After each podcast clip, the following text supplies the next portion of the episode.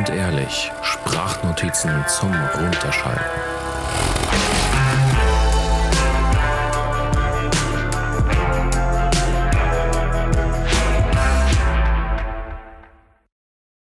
Hallo zusammen zur Episode Nummer 6 bei Grundehrlich Sprachnotizen zum Runterschalten. Für alle, die in dieser Episode ganz neu dabei sind, stelle ich mich mal kurz vor. Amadeus ist mein Name. Ich bin leidenschaftlicher Fan von klassischen Autos, Retro-Kult, Design, alles was dazugehört und schönen Roadtrips durch Landschaften fernab von Autobahnen. Genau diese Themen wirst du hier in diesem Podcast auch antreffen und zeitgleich berichte ich in diversen Anekdoten auch über die Restauration meines eigenen Porsches, ein Porsche 924 S den ich für unter 4000 Euro erwarb. Dazu könnt ihr, wie gesagt, bei Folge 1 bzw. bei Folge 2 mal einschalten. In der heutigen Episode geht es aber um ein ganz anderes Thema. Das Thema, das wir heute behandeln, stammt von euch. Ist quasi eine Zuschauerfrage. Ich habe auf Instagram bei dem Profil grundehrlich.de die Frage gestellt, was wären denn Themen für einen Podcast, die euch so interessieren? Und der Daniel, der hat eine sehr interessante Frage gestellt, die ich heute versuche zu beantworten. Ich gebe zu, das war echt, ja, gar nicht mal so einfach. Also eigentlich echt schwer. Zum einen richtig viel Recherche dahinter, zum anderen muss man auch aufpassen, dass man keinen falschen Satz sagt. Ich glaube, äh, der eine oder andere kennt's, wenn du im Bereich Oldtimer oder Autos irgendwie einen Fan erzürnst, dann, dann weißt du, was dich gleich erwarten wird. Shitstorm, sondergleichen. Aber ich hoffe und ich bin überzeugt davon, dass die Community hier bei Grund ehrlich ganz cool ist. Und ja, kommen wir mal zu der Frage. Welche Oldtimer waren ihrer Zeit weit voraus? Dazu werde ich euch heute fünf ausgewählte Modelle vorstellen, die meiner Meinung nach da zutreffen. Ich gestalte eine Art Kurzporträt, die die wichtigsten Fakten zusammenfasst, darunter Kernfeatures, vielleicht irgendwelche außergewöhnlichen Themen. Und ja, ihr könnt danach entscheiden, ob das vielleicht mal auf eure Oldtimer-Wunschliste landet. Möchtest du die Fakten und ja, Trumpfkategorien nochmal nachlesen, dann klick anschließend einfach bei grundehrlich.de rein. Da habe ich das alles nochmal in einem Artikel zusammengefasst. Link wie gewohnt unten in den Show Notes. Und schon mal vorab, ich mache eine ähnliche Version äh, auf jeden Fall zu den fünf Brot- und Butterklassikern, äh, die inzwischen ja wahrscheinlich Bio-Butter geworden sind und äh, nun gerade eine ordentliche Preissteigerung erfahren dürfen. Das lässt einem die Zähne knirschen und man fragt sich, ob man überhaupt noch einsteigen soll. Schickt mir aber hierzu auf jeden Fall mal über Instagram oder per E-Mail eure Tipps, was so die beliebtesten Klassiker, kommenden Klassiker sind, die auf jeden Fall nicht fehlen dürfen. Wichtig, wie gesagt, die müssen die Kategorie Brot- und Butterklassiker treffen. Jetzt aber zurück zur eigentlichen Episode. Vorab ganz wichtig, ich werde bewusst nicht sagen, das sind die einzigen fünf Oldtimer, die seinerzeit voraus waren. Es geht mir lieber um eine Art Auswahl, die meiner Meinung nach weitere Entwicklungen in der Automobilhistorie prägten. Und da es weit mehr als 50 oder 500 Autos gibt, die eigentlich definitiv ähm, ja die weitere Entwicklung prägten, ist das heute nur ein Ausschnitt aus der Fahrzeughistorie. Ich will mich eher so auf die Autos zwischen 1955 und ich glaube das späteste Modell irgendwie 88 in dieser Episode beschränken. Ähm, bestimmt gibt es von dieser Episode auch mal Teil 2 und Teil 3 und ich bin gespannt, was ihr dazu sagt. War es die richtige Auswahl oder fällt euch noch ein Auto ein, was in dieser Liste, also in dieser ersten Episode eigentlich hätte dran sein müssen und spätestens in Episode 2 rein muss? Schreibt es mir, wie gesagt. Fangen wir mit Klassiker Nummer 1 an, seiner Zeit weit voraus. Citroën DS 1955. Ein Raumschiff neben Propellerflugzeugen. So konnte man den Vergleich damals treffend beschreiben, als auf dem Pariser Autosalon der Citroën DS vorgestellt wurde. Der Begriff DS, also wir kennen es natürlich als Abkürzung Großbuchstabe D und S, aber ausgeschrieben DS steht für Französisch für Göttin. Und dieses Auto überraschte damals das Publikum definitiv. Aber nicht nur wegen der äußerlichen Form, die damals definitiv einem Raumschiff äh, glich, sondern auch die Technik war bei weitem fortschrittlich und prägte darauffolgende Autogenerationen. So konnte man damals bereits, und das fand ich echt faszinierend, wusste ich davon nicht, mit Seilzügen ein gesteuertes Kurvenlicht haben. Und als wäre das nicht genug, gab es auch noch äh, ja, eine hydraulisch unterstützte Servolenkung, Leichtbaukonstruktion. Gewisse Teile waren aus Aluminium. Nichtsdestotrotz rostet das Auto heute trotzdem. Also an, natürlich logisch an den anderen Stellen am Auto. Aber auch andere technische Neuerungen, wie zum Beispiel ein Hydropneumatikfahrwerk, ja, ließen den damaligen Autofahrer auf Wolke 7 schweben. Hinsichtlich dieses Fahrwerks habe ich da etwas ganz Interessantes gelesen bei meiner Recherche. Wenn du das Rad wechseln möchtest, so hast du keinen Wagenheber verwendet, sondern eher eine Stütze mit einem Stift. Und zum Radwechsel wurde die Hydraulik auf die höchste Stufe gebracht. Also das Auto wurde quasi ein bisschen angehoben und du hast die Stütze und den Stift eingeführt und dann das Auto wieder in die Ruheposition absenken lassen. Und dank diesem besonderen Fahrwerk ähm, konntest du die, das Rad dann wechseln.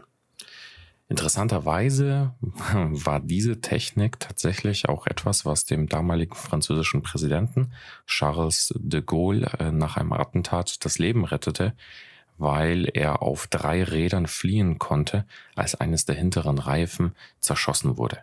Spannende Sache, was man da so erfahren hat. Sehr passend ist auch das Zitat eines Autotesters vom Spielmagazin, das besagt, dass das Auto nicht aus der Zukunft sei, sondern von heute. Aber alle anderen Autos der anderen Hersteller seien von gestern. Echt interessant. Also kriegt definitiv das Prädikat seiner Zeit voraus.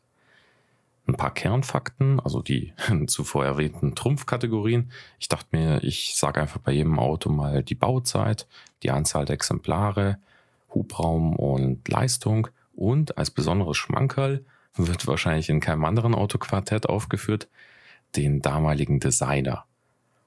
Genau, also das Auto Citroën DS 1955, ja, logisch, wurde von 55 bis 75 gebaut. 20 Jahre lief es also vom Band. Ähm, in dieser Zeit entstanden 1,33 Millionen Exemplare. Die Motorisierung war zwischen 1,9 bis 2,3 Liter und das entsprach einer Leistung, die daraus resultierte, von 75 bis 126 PS. Der Designer ist, äh, boah, hoffentlich spreche ich den Namen richtig aus, Flaminio Bertoni. Und dieser ist witzigerweise ebenfalls der Designer der allseits bekannten Ente von Citroën.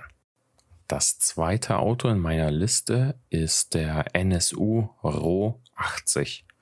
Der Name RO, Rotationskolben, äh, ja, lässt auf die Motorisierung schließen, nämlich ein Wankelmotor, also interessantes Motorkonzept.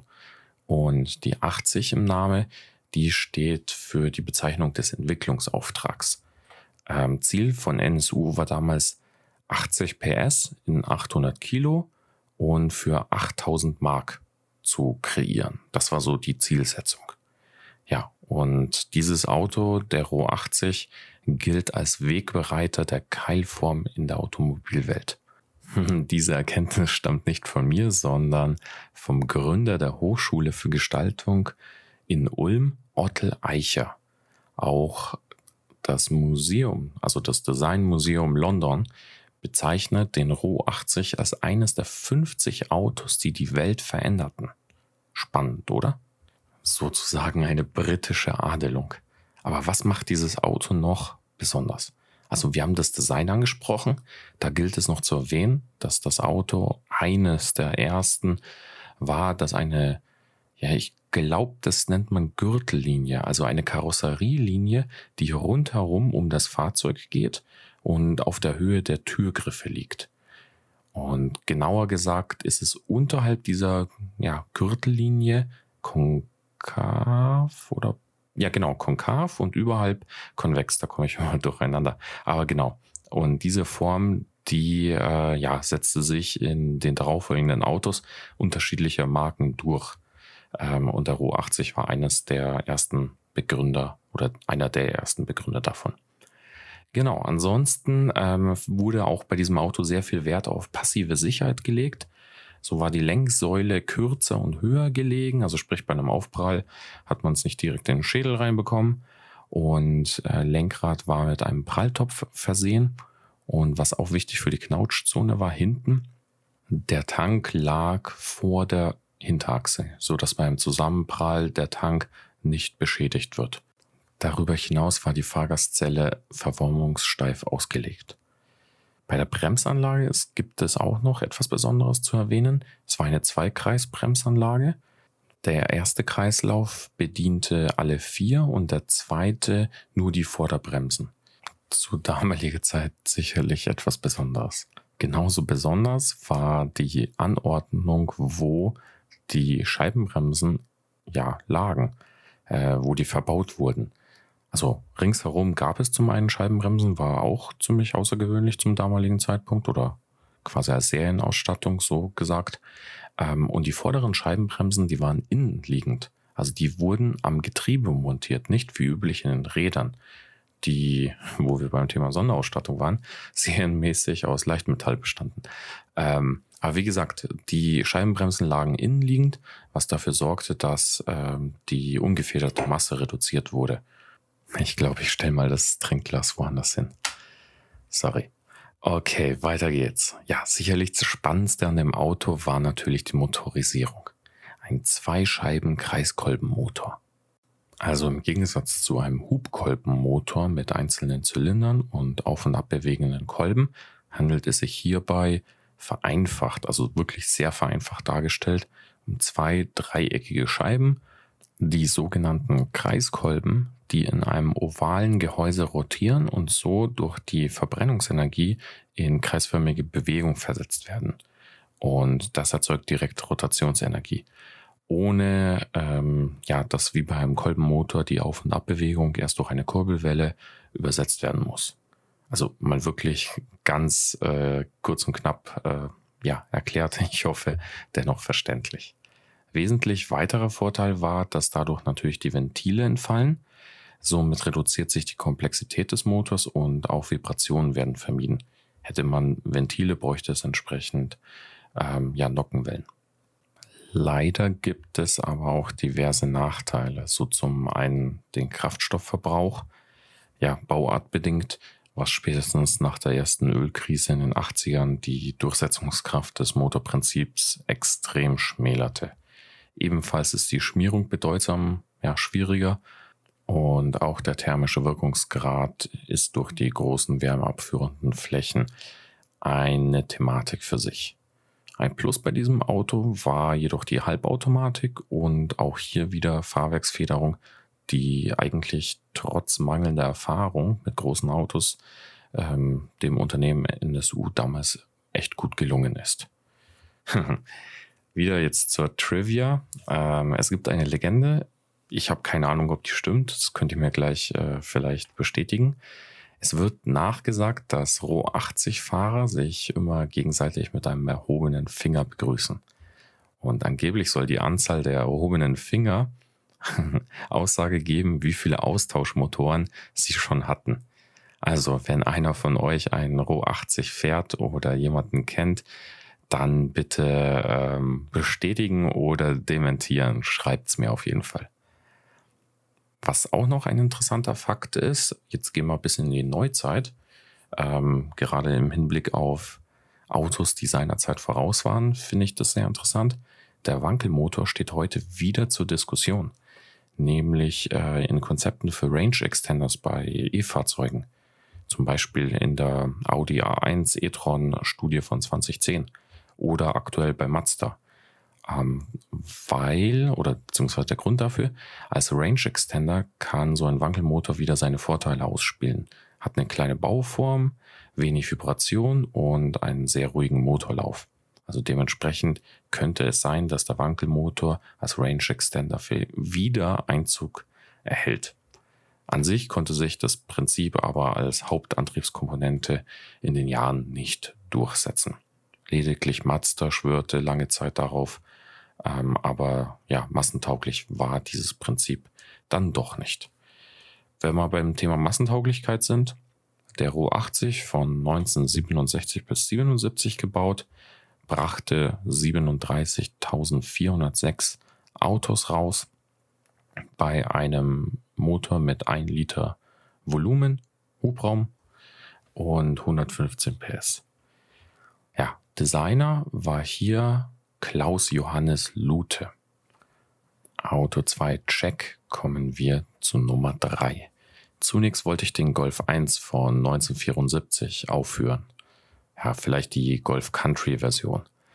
Ähm, Hintergrund war frontangetriebener Wagen fürs Volk, also massentauglich, inklusive Wasserkühlung und das noch beim quer eingebauten Motor. Ich ging nämlich davon aus, dass äh, der Golf 1 das erste Auto war mit einem quer eingebauten Motor. Doch dann äh, habe ich nach kurzer Recherche herausgefunden, dass Alfa Sud von Alfa Romeo dies bereits zwei Jahre davor, 1972, einführte. Und Fun Fact, ähm, ja, Alfa, also Alfa Romeo war ja staatlich und wegen der Abwanderung nach Norden, also in Italien, ähm, wurde Alfa Sud gegründet, nämlich Alpha des Südens. Und so haben sie einen Vierzylinder Boxermotor quer eingebaut und wegen der Bauform war er auch relativ flach und somit auch der erste Frontantriebler von Alpha. Ja, dann dachte ich mir als nächstes, ja, bestimmt ist dieses Schrägheck vom Golf 1 revolutionär. Irgendwie auch nicht. Laut Recherche äh, gab es eigentlich so diese ersten Schrägheckansätze bereits bei so stromlinienförmigen Fahrzeugen weit vor 1940.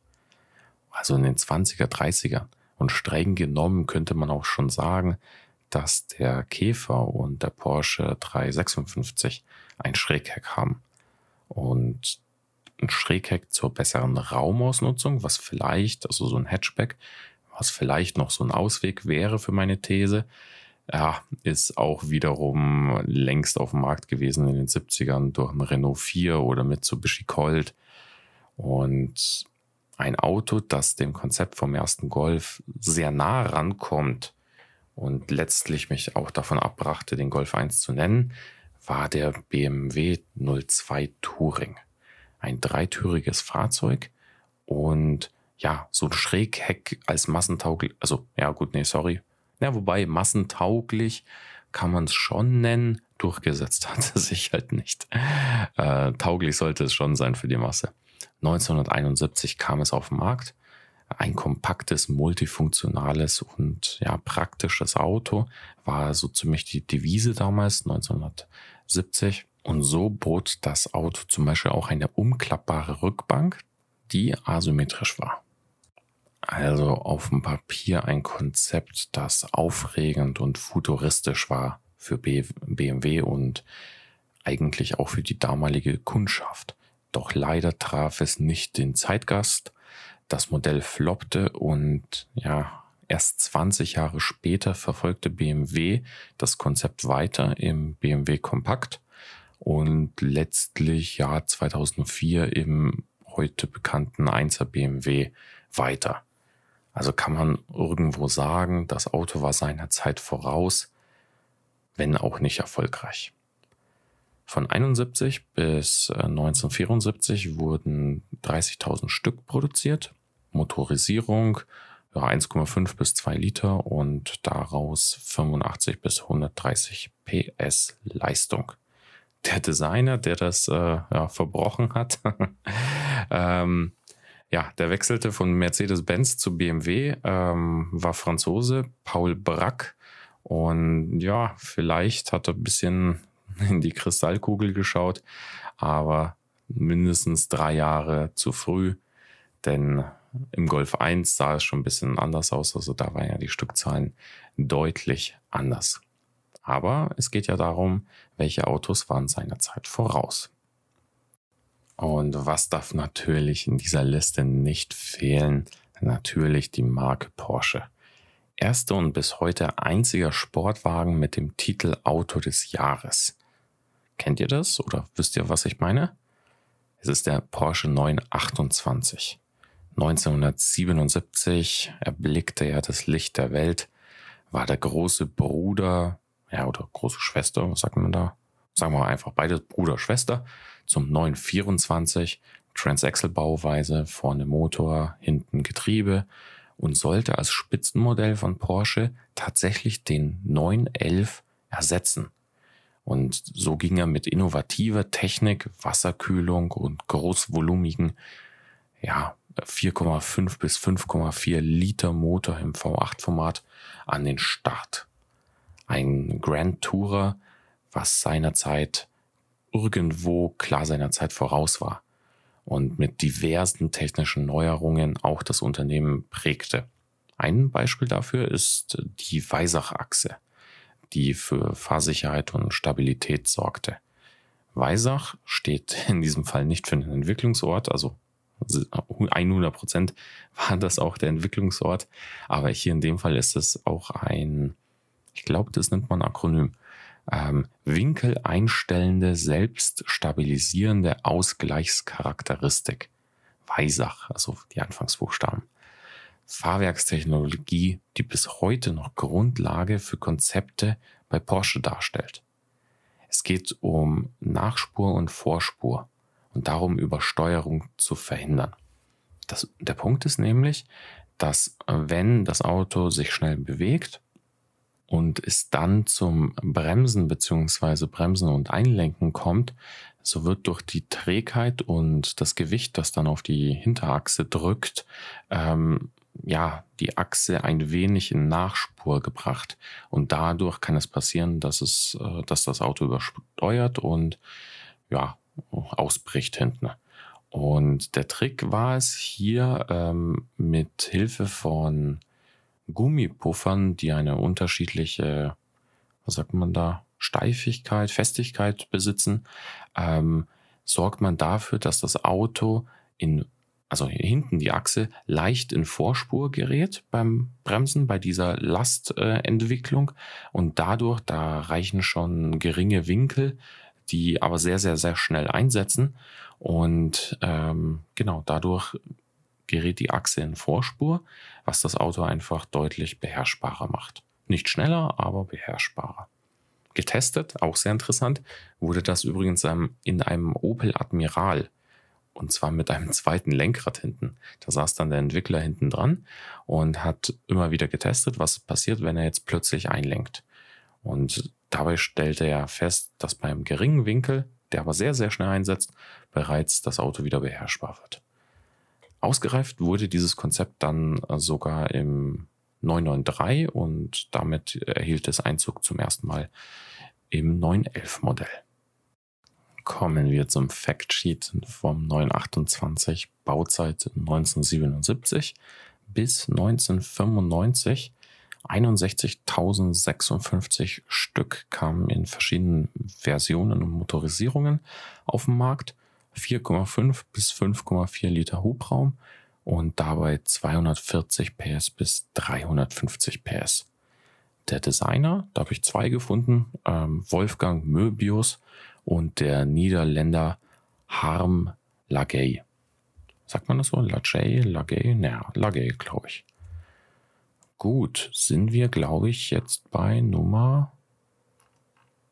Sind wir bei Nummer 4 oder 5? Jetzt muss ich mal selber schauen. Jetzt habe ich tatsächlich eine wichtige Notiz äh, in meinem Skript äh, übersehen. Eigentlich wollte ich den 928 gar nicht so groß vorstellen. Ähm, ja, dann war der 928 die 3,5 und jetzt kommen wir zu eigentlichen 4. Naja, kleines Easter Egg dann über den 928. Wobei, ich meine, mit der Weisach-Achse und auch mit dem Status ähm, Sportwagen und ja, quasi Auto des Jahres als einziger Sportwagen bis heute äh, verdient es irgendwo schon auch einen Platz. Gut, das Auto, das ich eigentlich vorstellen wollte, beziehungsweise auch die Marke. Da gibt es schon ein paar interessantere Features oder weitere interessantere Features, ähm, ist von Saab. Saab eigentlich pleite und vergessen. Ähm, ja, nicht ganz. Einige Klassiker sind von dieser Marke definitiv erwähnenswert und ein Modell ist auch in meiner ja, Top 5 oder in meinen 5 Oldtimern. Ursprünglich war Saab Flugzeugbauer, Svenska Aeroplan Aktie Bolaget. Bolaget? Bolaget? Ah, ihr merkt schon, ich kann nichts richtig aussprechen. 1937 auf jeden Fall gegründet und 1947 begründete sich die PKW-Sparte und brachte zwei Jahre später, 1949, das erste Auto raus, den Saab 92 ja, von Aussehen, ich finde es zumindest so, wirkt das Auto ein klein wenig wie die damaligen Flugzeuge auf vier Rädern. Ihr könnt mal googeln ähm, und schauen, ob ich recht habe oder einfach eine zu große Vorstellungskraft. Was ich sehr spannend bei meiner Recherche fand, ähm, Lancia Delta HF Integrale, ein Traumauto für viele, aber wenige wussten, dass es ein gemeinsam entwickeltes Auto auf Basis des Lancia Delta gab, und zwar von Saab und Lancia zusammen, den Saab Lancia 600. Der ist 1980 erschienen. Und da das Unternehmen, also Saab, das Auto als echtes ihrer-gleichen vertrieb, der nur in Italien gefertigt wurde, ja, war es umso peinlicher, dass dann ausgerechnet das Bauteil, was sie eigentlich für Lancia mitentwickelt und konstruiert haben, nämlich die Heizung oder das Heiz- und Lüftungssystem, ähm, ja, im ersten Winter schlapp machte. Und dann merkte man, dass das Auto doch eher für den italienischen Winter entwickelt wurde. Und äh, so ja, blieb äh, der Verkauf eher schleppend und ja, floppte eigentlich und es dauerte drei Jahre, bis alle Autos aus dem Baujahr 80 verkauft wurden. Witzige Sache, oder? Wahnsinn. Doch zurück zu dem eigentlichen Modell, das ich euch heute vorstellen wollte.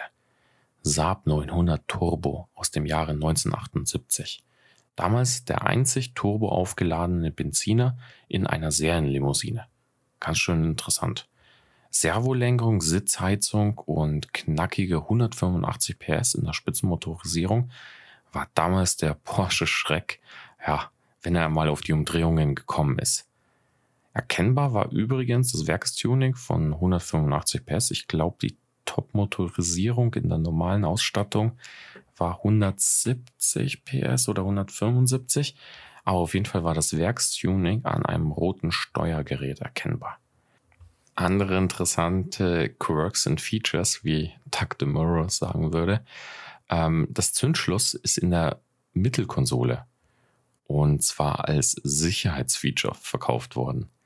Ja, ähm, es gibt da eigentlich zwei Theorien. Also Sicherheitsfeature, weil beim Aufprall der Schlüssel dir nicht die Kniescheibe zertrümmert. Hm, spannend. Und auf der anderen Seite äh, gibt es die Theorie, dass alle Schritte zum Starten des Autos äh, mit einer Hand in ja, kurzen Wegabständen gemacht werden kann. Also man schließt den Gurt, äh, gibt den Gang raus, dreht den Schlüssel um, Gang einlegen, Handbremse lösen, alles nah beieinander. Und auch zu erwähnen ist der Diebstahlschutz. Der Schlüssel lässt sich nur abziehen, wenn zuvor der Rückwärtsgang eingelegt wird eine schräge Heckklappe, etwas, was die Konkurrenz von Mercedes oder BMW damals nicht anbot, sorgte für mehr Platz, Aerodynamik und einem futuristischen Design.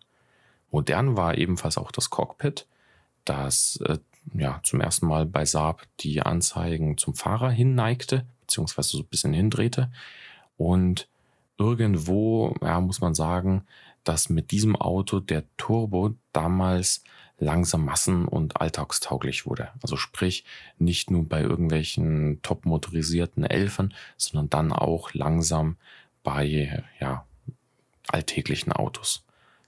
Was auch sehr interessant war, und da musste ich zweimal nachlesen, ähm, als ich das äh, gefunden habe bei der Recherche, das Auto besitzt eine selbst reparierende, stoßabsorbierende Stoßstange.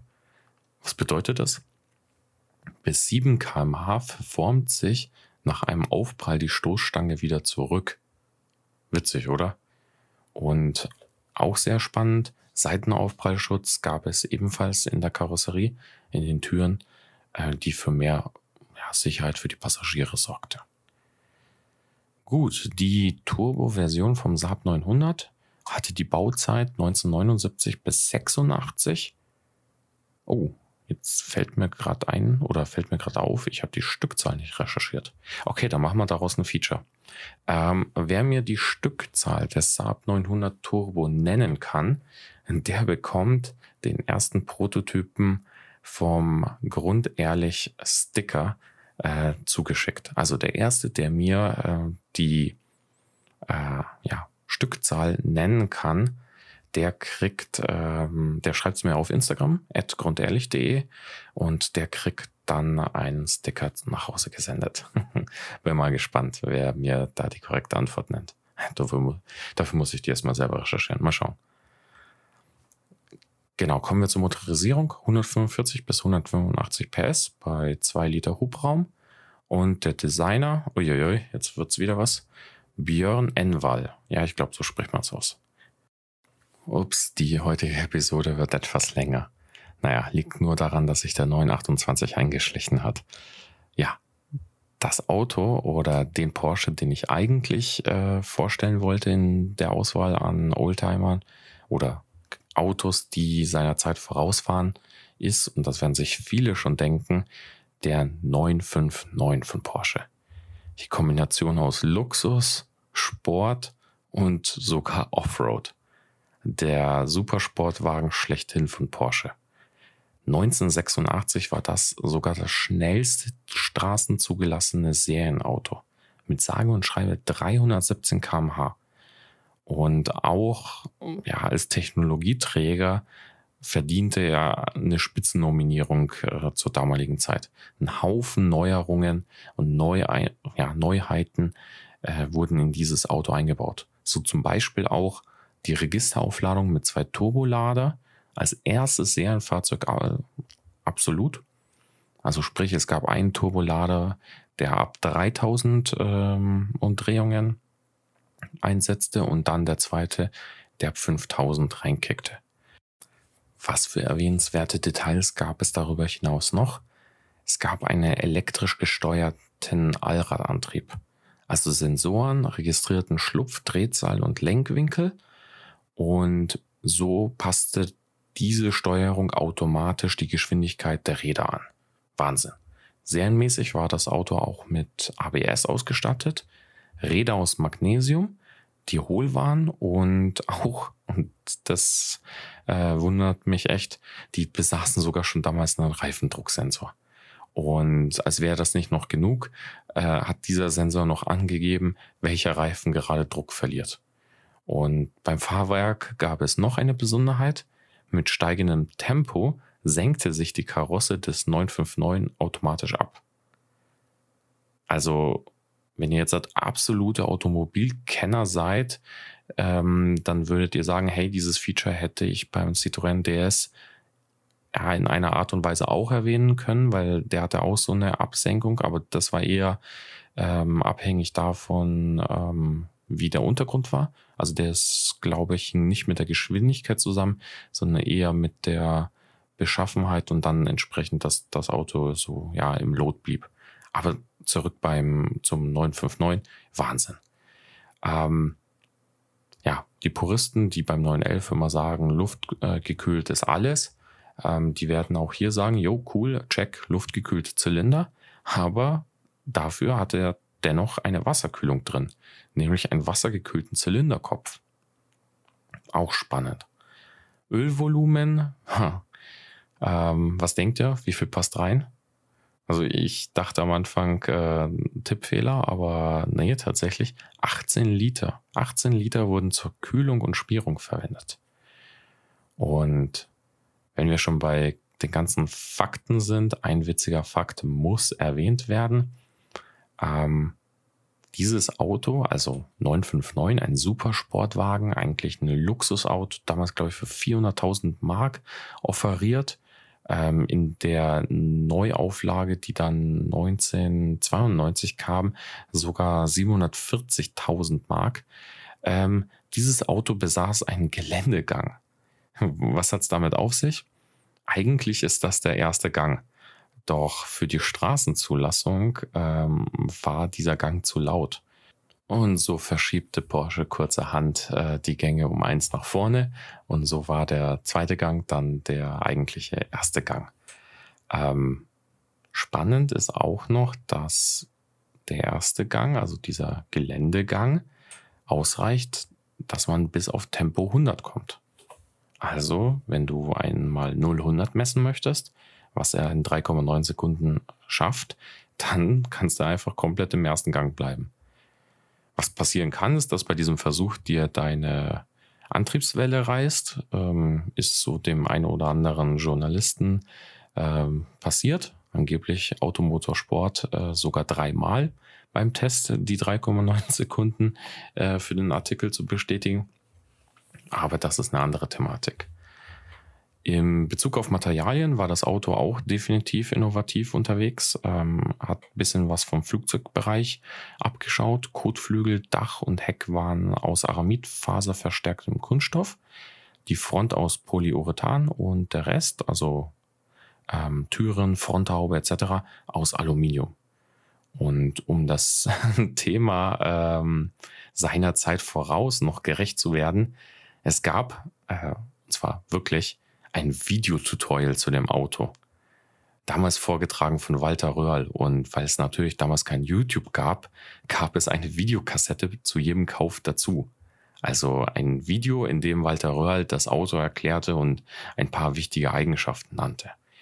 Und weil wir gerade noch das Thema Kauf hatten, auch ganz skurril, äh, Porsche suchte sich seine Kunden aus weil ja das Auto eine sehr geringe Stückzahl hatte, ähm, konnte man das nicht einfach so erwerben, sondern diese, das Auto wurde im Prinzip den wichtigsten Kunden von Porsche ähm, ja zunächst empfohlen. Und die 3,9 Sekunden, die ich vorhin erwähnt habe, wurden erst 14 Jahre später unterboten vom 997 Turbo. Somit war der 959 bis dahin wirklich der leistungsstärkste Serien Porsche. Gut, ähm, ja, vorhin haben wir Stückzahl gesagt. Äh, in der Zeit von 1986 bis 1988 wurden 292 Stück produziert, 37 in der S-Version, die es auch noch gab, also 959S. 1992 gab es eine Sonderauflage von acht weiteren Porsche 959 und Volumen vom Hubraum 2,85 Liter, erzeugten 450 PS. Der Designer, da musste ich ein bisschen recherchieren, das war der Philippiner Benjamin Dimson oder Benjamin Dimson. Und noch ein Side-Fact, ähm, auch sehr lustig. Ich habe mal auf seinem LinkedIn-Profil geschaut, weil der Kerl hat LinkedIn sogar. Ähm, dieser Benjamin Dimson ist ebenfalls der Designer von den Gabelstapler von Linde. Also diesen rot-schwarzen Gabelstapler. Ich glaube, so eine Info kriegt er nirgendwo anders außer hier in diesem Podcast. Naja. So, das waren jetzt die fünf Autos oder die fünfeinhalb Autos, die seinerzeit voraus waren. Da hat es ein Auto mit einem innovativen Motorenkonzept versucht, ein anderer floppte wieder mit einem Schrägheck, was noch zu früh war für die breite Masse. Und wieder ein anderes Auto packte ungefähr sämtliche technischen Features, die man sich nur denken kann, in einen Supersportwagen. Sollte unter euch jemand Besitzer eines der genannten Gefährten sein, so meldet euch mit einem Bild bei mir schickt es mir entweder an servus.grundehrlich.de oder als Direct Message auf Instagram. Die ersten fünf, die mir ihr Auto zuschicken und das tatsächlich eines der genannten ist, die kriegen jeweils einen Sticker von Grundehrlich zugesandt. Okay, zugegeben, derjenige oder diejenige mit einem 959 ähm, in seinem Besitz, äh, in seinem, in ihrem Besitz, äh, kriegt sogar zwei Sticker. Da will ich nicht ähm, knauserig sein. Ja, wo wir beim Thema Sharon sind, ähm, ich mache es ganz kurz. Sharing is caring. Heute möchte ich euch einen anderen Podcast äh, an Herzen legen. Ähm, Automobiljournalisten, die, ich glaube, ähnliche Folgen machen, nur ja, mehr auf ein Modell pro Episode äh, fokussiert und wahrscheinlich auch nicht recherchieren müssen, sondern 90 Prozent von dem äh, bereits wissen. Das ist der Podcast Classic Podcasts. Klare Empfehlung und Shoutout an die Kollegen Ron, Oliver, ja, Frank, Frank ist leider nicht mehr dabei und Frederik. Hört mal rein und äh, ja, lasst mal den ein bisschen Liebe da. So, in diesem Sinne, ähm, lasst auch gerne Liebe bei mir. Ähm, ja, folgt gerne dem Podcast, bewertet ihn auf Spotify. Ansonsten Instagram, Website habe ich auch schon erwähnt. Äh, nicht vergessen, den, die ganzen Fakten gibt es auch nochmal zusammengefasst auf meinem Blog. Und ansonsten, ja, äh, verabschiede ich euch. Die Episode war super lang. Ähm, bis zum nächsten Mal und wenn ihr eine Idee habt für eine weitere Episode oder für eine andere Challenge, die mich wirklich herausfordert, danke Daniel nochmal für deinen Input, ähm, gerne einfach mal schreiben. Also dann, Servus und bis bald. Tschüss, euer Amadeus.